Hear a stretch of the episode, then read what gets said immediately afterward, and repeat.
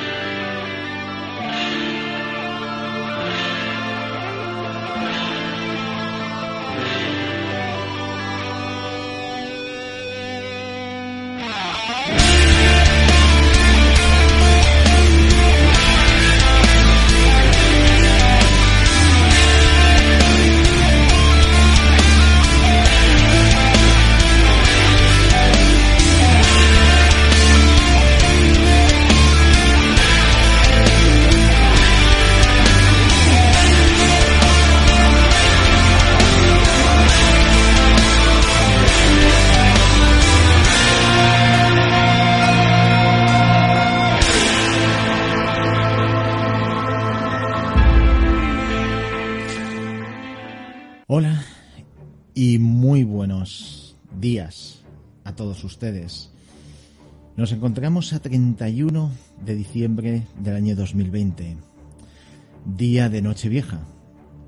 Y eh, como trato de acostumbrar a hacer, eh, hacer un programa cada 15 días, he decidido hoy hacerlo eh, a modo de despedida de año Hoy no va a ser un programa dedicado de una manera exclusiva hacia la ufología, porque para eso tenemos y hemos tenido todo este año y también lo que nos quede por delante. Ese camino que no queremos ver su final, eh, porque me gusta hacer esto y me siento muy cómodo a la hora de hablar con ustedes. Hoy un, más que ufología, lo que vamos a, a tener es un análisis de todo el año y de todo lo sucedido de este año, dado que este año, pues los acontecimientos creo que ya están muy al tanto ustedes. Pero no solamente por el acontecimiento del de esta terrible eh, enfermedad del COVID, sino también en el aspecto eh, social que nos ha llevado. Estamos hablando de un año que empezó con, con una noticia en la que se decía eh, lo siguiente.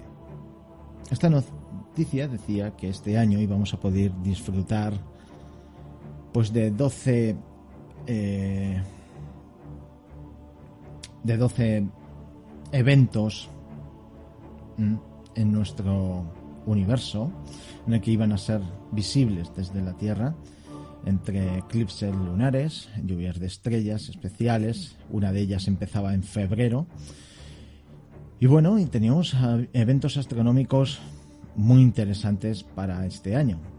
Pero bueno, cuando llegó el mes de febrero, que escuchábamos esas noticias tan lejanas mm, provenientes de, China eh, sobre un nuevo virus que estaba afectando, lo veíamos tremendamente lejos en el mes de febrero.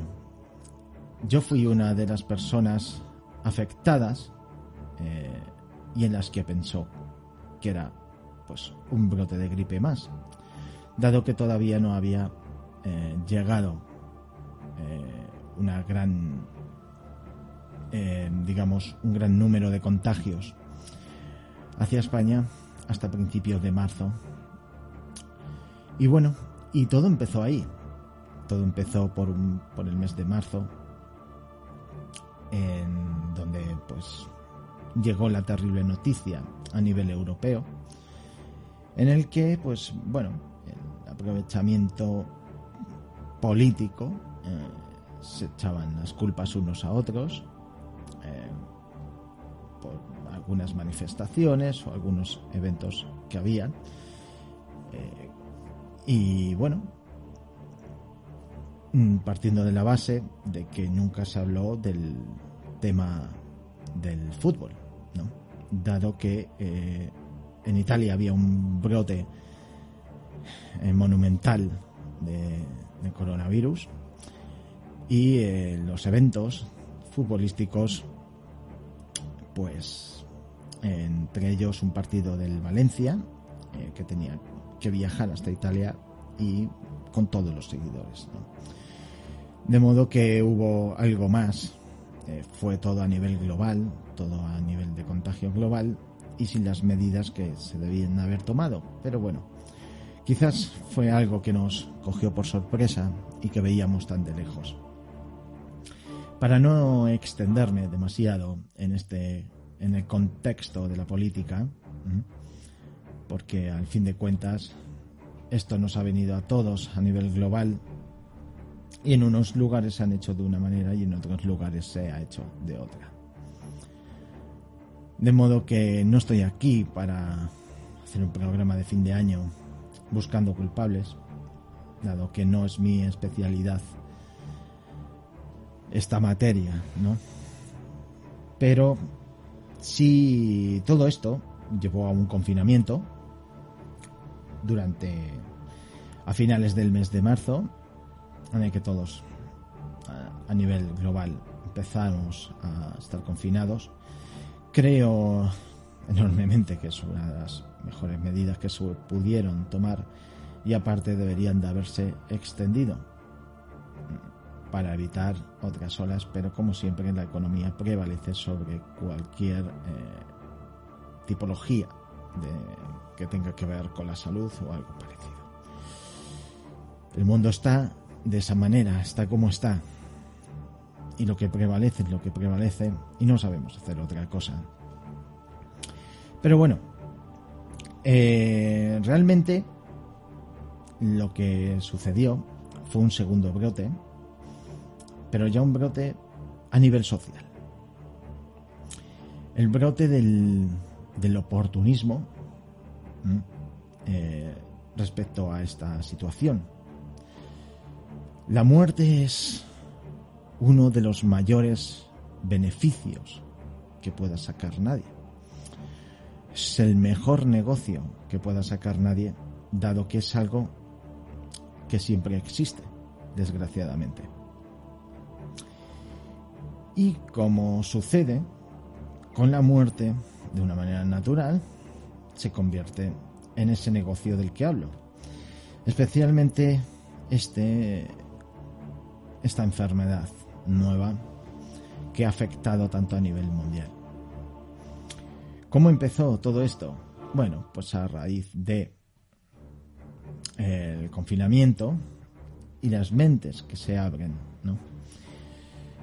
Se empezó ese negocio por pseudomedicamentos en el que se repartieron por las redes sociales y que yo eh, dediqué un programa también un pequeño análisis al final de ese programa, si mal no recuerdo, en denunciar este tipo de actuaciones.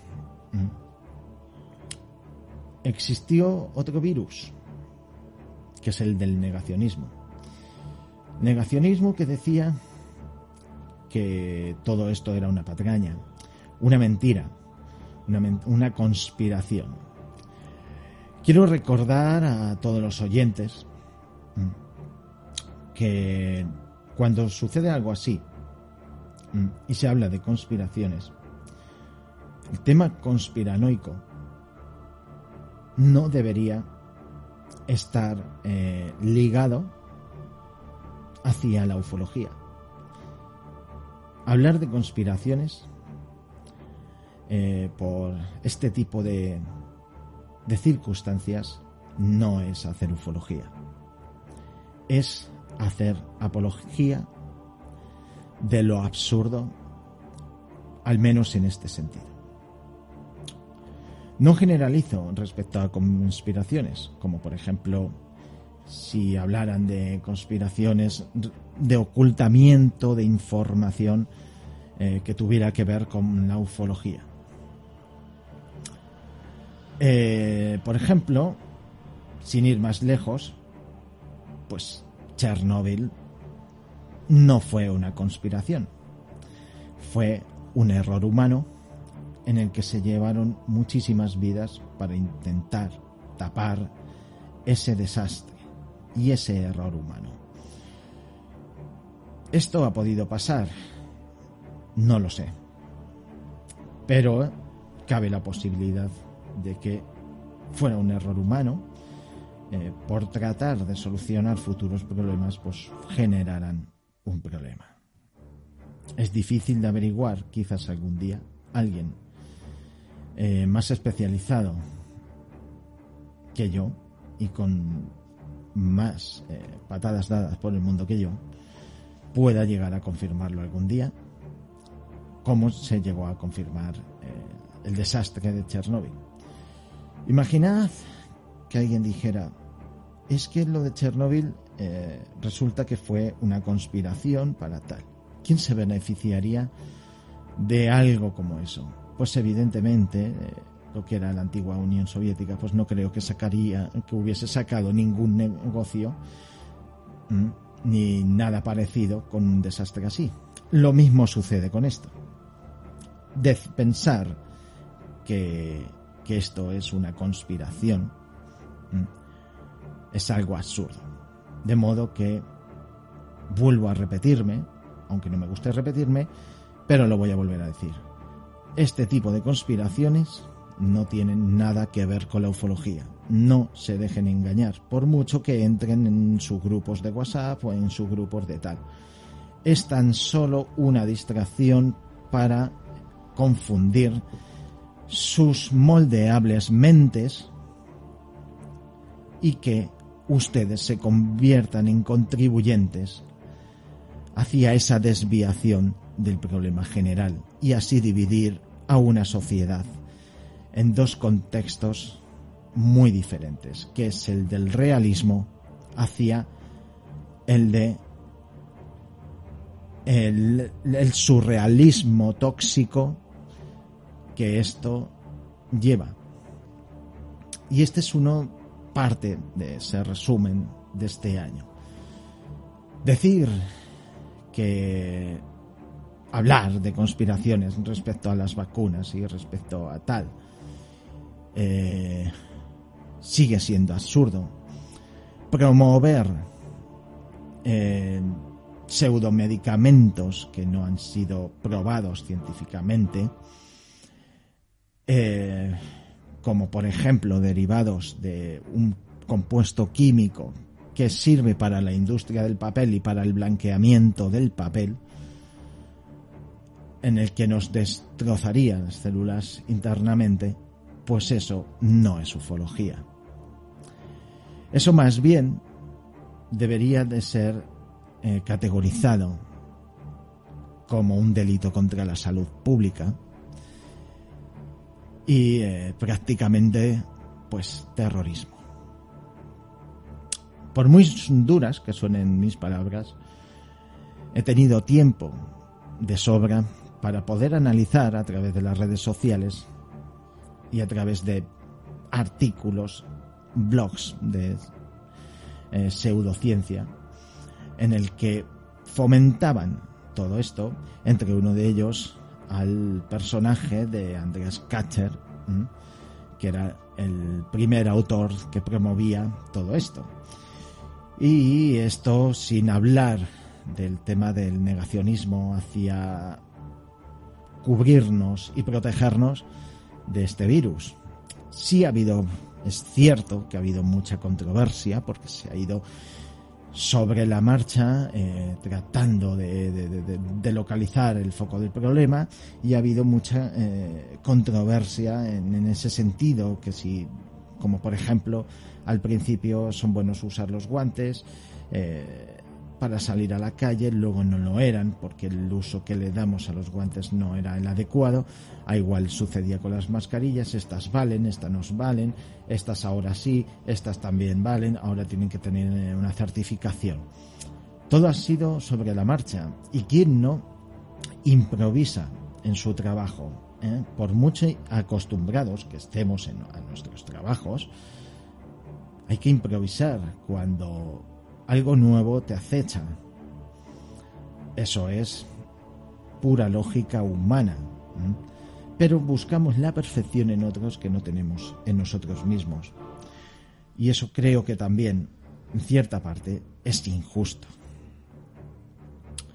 Y todo esto eh, se ha ido dando eh, pues en este durante este confinamiento controversia animar al consumo de sustancias peligrosas promover eh, la confusión y entre muchas otras cosas. Realmente al final para lo que sirven las redes sociales es para polarizar a la gente y dividir a una sociedad en diferentes opiniones y crear prácticamente una guerra cibernética. A igual que sucede con la política, que es, parece que es de las novedades de los últimos años, actúan exactamente igual. Una guerra cibernética es la guerra de estos tiempos, especialmente en un año como en el que nos hemos encontrado, que eh, estábamos más pendientes de nuestros dispositivos debido a estos meses de confinamiento o quincenas o dependiendo del país en el que nos encontráramos. Y esto pues habría un amplio, amplio abanico de, de, oportunismo dentro de las redes sociales para eh, crear canales de YouTube eh, con una especie de falsos profetas del coronavirus que lo único que generaban pues era esta más víctimas, eh, ¿por qué no decirlo? Confusión y por supuesto pues desorientación ¿no? a la sociedad. Mm, no solamente esto, sino para continuar con una segunda parte de este programa, ha sido algo realmente increíble este crecimiento en las redes sociales eh, de, páginas de ufología, de páginas de, vamos, de perfiles eh, enfocados hacia la ufología, en el que también, eh, digamos, transmitían este tipo de mensaje peligroso y de esta manera aprovecharse del mundo de la ufología para, eh, digamos, que la gente condicionara algo a la ufología, que era este tipo de mensaje. Es muy terrible ver cómo este año ese eh, oportunismo pues se, ha se ha abierto un hueco se ha abierto un tremendo hueco en páginas creadas supuestamente o en teoría para compartir noticias de ufología y que estas dos cosas se mezclaran en una Macedonia de incertidumbres. Todo esto eh, dentro del punto de atención de, de las personas. Esto es lo que nos estamos encontrando actualmente, en nuestra actualidad, en nuestra sociedad. Nos estamos encontrando eh, algo, un cambio, un cambio en el que se expone que cuando algo terrible sucede, como ha sucedido en nuestra historia, con la Segunda Guerra Mundial y etcétera, parecía que todo después de tanta desgracia, todo volvía a, regularizar eh, esa manera de pensar de las personas. Sin embargo, y curiosamente, el, el coronavirus ha hecho exactamente lo contrario. Ha creado una sociedad egoísta, polarizada, con odio y culpa de ello tiene la eh, división política que eh, ahí prefiero no entrar. No solamente en el mundo de la ufología ha habido ese oportunismo, también ha habido el oportunismo de la política. Como ya digo, y ya he dicho antes, la muerte es un gran beneficio, sea para el cual sean las cosas. Si la muerte te da un argumento suficiente como para obtener más votos, se utilizará. Si la desgracia ajena eh, lo puedes enfocar como un beneficio para crear un canal de YouTube en el que hables de que se está conspirando y hables en nombre de esas personas que han fallecido debido a esto, también es un beneficio. Y el negacionismo ha sido una, digamos, de las mayores empresas con mayor crecimiento durante esto, durante esta desgracia. Porque si analizamos la cantidad de falsos profetas de YouTube y de otros eh, ámbitos, otras páginas y otras eh, aplicaciones, pues el crecimiento ha sido terriblemente enorme. Y esto es preocupante, porque no hay filtros. Estamos muy acostumbrados a ver, pues, algo que tenga que ver con el coronavirus y con la conspiración y en el que te digan tienes que ver este vídeo antes de que lo eliminen y seis meses después seguir viendo ese vídeo. Creo que YouTube y este tipo de plataformas tienen una mano demasiado abierta para lo que es el ámbito de estos conspiranoicos y negacionistas. Eh, cuando, por ejemplo, para el ámbito de la política, en función de tus ideas, puedas ser censurado. Esto es tremendamente así, o al menos es como yo lo veo. Quizás esta sea mi realidad, piensen mucho de ustedes y digan, pues este hombre o este señor tiene una realidad muy diferente a la mía. Y no, y, no, por hacer este programa, esté tratando de convencerles. Lo único que trato de hacer este programa es de dirigirme a ustedes y que analicen por su propia cuenta todo lo que estoy diciendo. Pero de convencerles, nada más que se tienen que convencer ustedes mismos. Bueno, y luego para la parte, la segunda parte del resumen, eh, pues bueno, sí es cierto que ha habido unos eventos también muy importantes. No solamente ha sido ese beneficio con el coronavirus, ha habido un beneficio más sano, aunque basado en un poco en, la distorsión de la, de la noticia real. Eh, eh, y ha habido mucho, mucho crecimiento en el, en el ámbito de la ufología. Como viene a ser, por ejemplo, pues cuando empezamos con los sonidos, que lo llamaban home, otros eh, decían que estos estruendos en el cielo eran cielomotos, eh, un, un concepto eh, que en la ciencia no existe, por una sencilla razón, ya lo explicamos en su programa que hicimos en aquel día, y es que no hay terremotos en el cielo.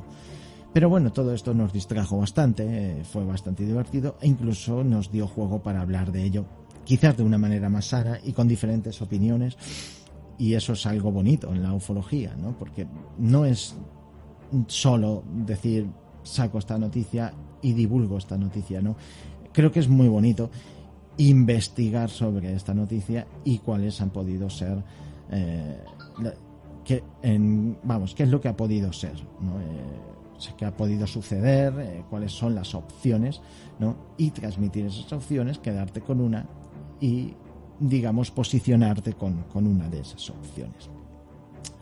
Después de los sonidos de las trompetas de la muerte, eh, como le llamaron algunos, o los eh, mal llamados cielomotos, pues empezamos ya con el tema de las luces, eh, que eran, muchos de ellos eran los trenes de luces de, Starlink, de, de, la empresa de Elon Max, Y, eh, y, bueno, y algunas cosillas más, eh, como por ejemplo otras esferas que se veían, eh, que muchas de ellas también estaba, estábamos hablando, que era un momento excepcional también para hablar del 5G.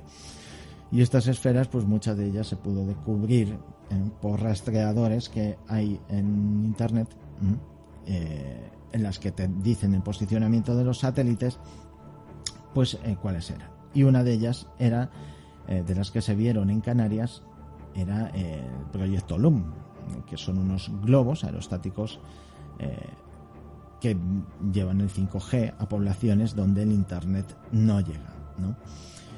Y bueno, esto también fue muy interesante para, para analizar en esos días y cierto es que nos llevó a un confinamiento pues mucho más ameno y la verdad que, eso también se agradece, ¿no? Son, digamos, que esas noticias que salta la gente, tal, en muchos casos confirmando de que si son seres de otro planeta que vienen porque la sociedad lo está haciendo mal, pero bueno, finalmente siempre es, digamos, es un tipo de conspiración diferente, es un, tipo de conspiración de conspiranoia más sana que la anterior que, que hemos hablado. Y esa es la diferencia.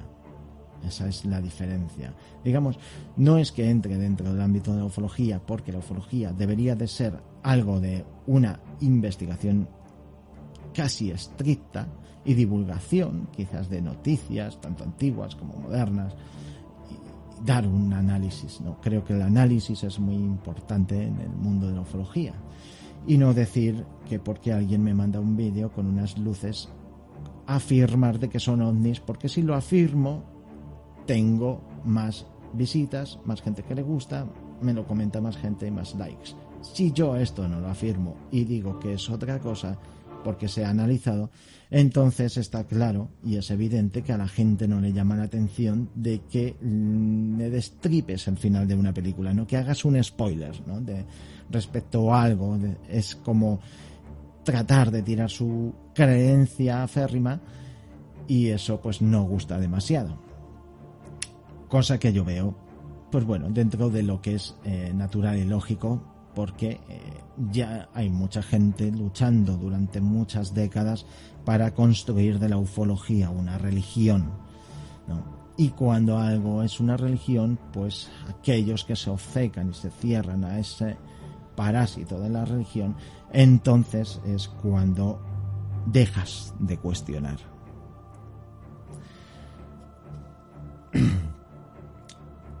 Quizás este programa no, no le trate, no le guste a más de uno y una, pero lo baso en mi propio pensamiento, en mi propio análisis. Eh, para ir terminando, quiero decir que es un... es eh, cuando vivimos en ciudades, volviendo al principio, me ha llamado algo mucho la atención. Terriblemente. ¿eh? Este año nos ha servido para aprender absolutamente nada eh, cuando vives en una ciudad y puedes cruzarte con tantísima gente, y yo no soy de las personas que le gustan estar en multitudes, ni mucho menos, porque, bueno, eh, me agobio y quizás sería una persona mucho más feliz viviendo en el campo, ¿no? Con más separación. Aunque soy muy, aunque me considero una persona sociable, ¿no? Eh, puedo ponerme a hablar con cualquier desconocido si esa persona me agrada y no tengo ningún inconveniente. Pero cuando vives en una ciudad y en algunas ocasiones pues tienes que ir a comprar tal en una época de confinamiento como sucedió pues por mucho que trataras no salir pues tenías que salir sí que es verdad, hacer una compra para que te durara lo máximo posible. Y no que te durara hasta el día siguiente y así al día siguiente poder volver a salir, ¿no? Porque ese escaqueo, pues mm, se ha visto mucho, más de lo que me hubiese gustado. Pero volviendo a la parte social, el cambio de las personas se ha notado muchísimo. Yo llevo más de 20 años trabajando de cara al público. Eh, está mal que lo diga porque puede llegar a sonar arrogante, pero en ocasiones puedo llegar a conocer eh, una persona por haber mantenido una, una pequeña conversación o breve conversación telefónica. Y es cierto, es cierto que, que la gente ha cambiado en breve y corto plazo de tiempo. Independientemente de si de la ideología o de la manera de pensar, independientemente de todo eso, eh, veo o he podido analizar una sociedad tremendamente divorciada de sí misma. Una sociedad en que piensan en sí misma. Una sociedad en la que si, por ejemplo, entras a un mercado y entran con el miedo de que un producto no vaya a verlo, por ese miedo que había hacia la escasez de ciertos productos, les daba igual a muchas personas les daba igual si veían a alguien eh, impedido o en silla de ruedas o con unas muletas tratando de pasar. Si era necesario, se abrían hueco empujando. Eso es algo terrible, eso es algo terrible. Es un egoísmo en el que, mm, por mucho que veas al de al lado con la necesidad real de querer comprar simplemente papel higiénico y queden dos paquetes, veía gente llevarse llevárselo todo aunque no lo necesitara. Esto es en lo que se ha convertido en una sociedad dividida. O como ya he dicho, divorciada de sí misma. Una sociedad en la que les daba igual el de al lado. Si no le conocían, les daba igual. Una sociedad en la que parece ser que no podían ni prescindir de sus vacaciones de verano Quiero mi fiesta de verano y me da igual lo demás. Es fácil de entender que en la gente joven suceda algo así, porque al final la necesidad de querer salir, de querer sociabilizar, es una edad en la que prescindimos mucho de estar con nuestros amigos. Pero eso es algo psicológico, porque para sentirnos bien necesitamos estar rodeados de amigos, de amigas, de pareja, de lo que sea. Y hasta ese cierto punto se puede entender. El problema es cuando hay portavoces de, para ignorar todos los peligros. Y la gente acude a ese mensaje y entonces se comportan de esas maneras.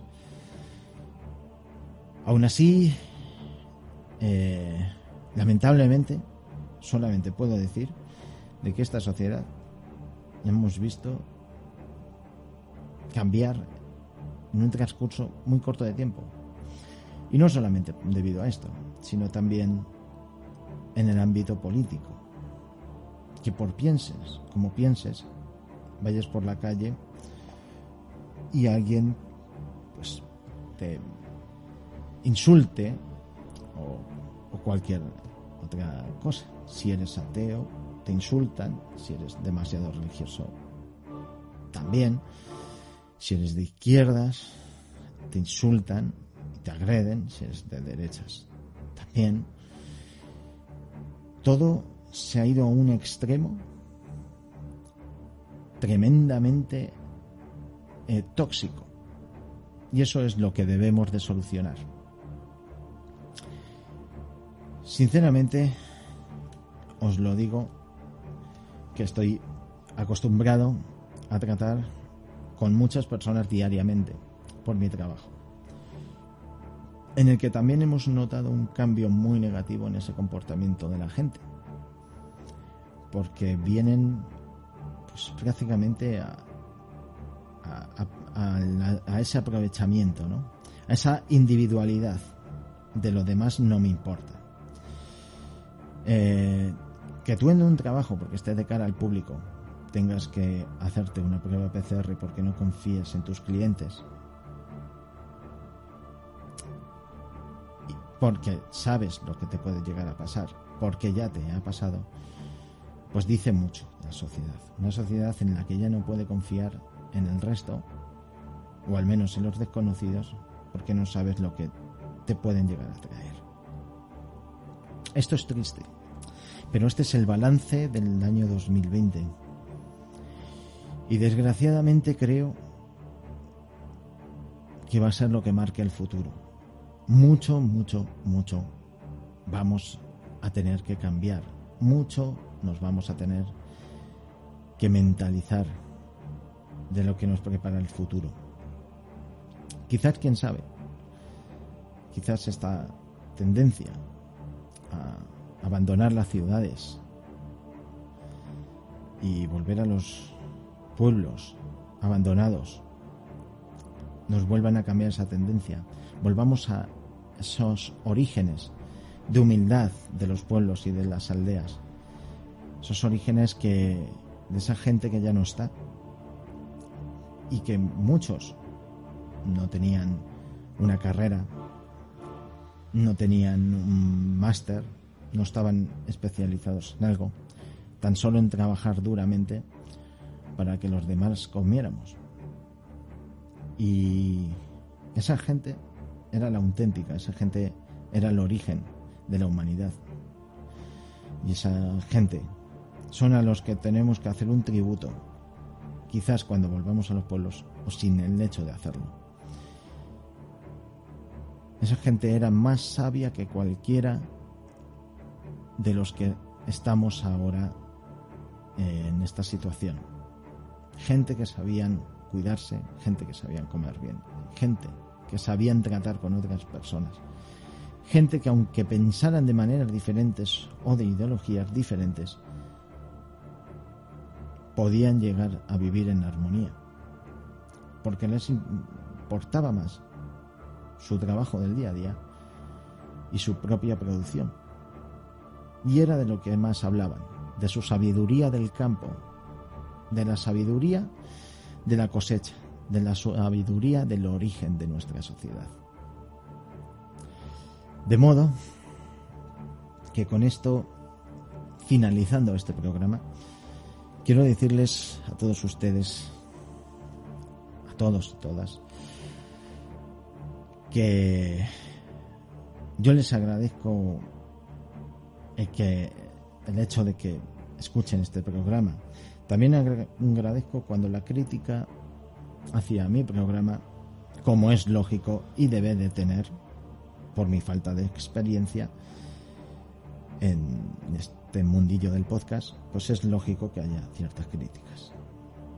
Lo que y las agradezco, las agradezco y aprendo de ellas. Estoy aprendiendo muchísimo de las críticas. Y también de aquellos y aquellas pues que aplauden el programa y les gusta. O me dicen algo positivo. Eso también ayuda. Pero las críticas, por favor, que no sean con odio. Que no sean con división. Que no sean con insultos ni amenazas por privado. Casi, o sin el casi, quiero despedir este año. Felicitarles a ustedes el próximo año, el año 2021, para que sea un año mejor. Que con poco ya será mejor que este. Quiero decirles a todos ustedes y a todas que de parte del mundo de la ufología, no sé si estoy autorizado a hablar en nombre de la misma, eh, que sean más críticos, que analicen más sobre todo. Porque la ufología se trata de eso, o debería de tratarse de eso. La ufología no es me creo una conspiración y la divulgo. No, eso no es la ufología. Eso es lo que intoxica la ufología. Y este, y especialmente en un año como este, el año del oportunismo, digamos, del ámbito de la ufología. Mucha gente lo ha hecho bien mucha, y, he podido, y he tenido el gusto de estar eh, en algunos programas, como estuve con Copérnico eh, García, y, y, estuve muy agradecido de estar invitado y he hecho buenas amistades. Y, y se agradece. Creo que todo eso puede ser ameno.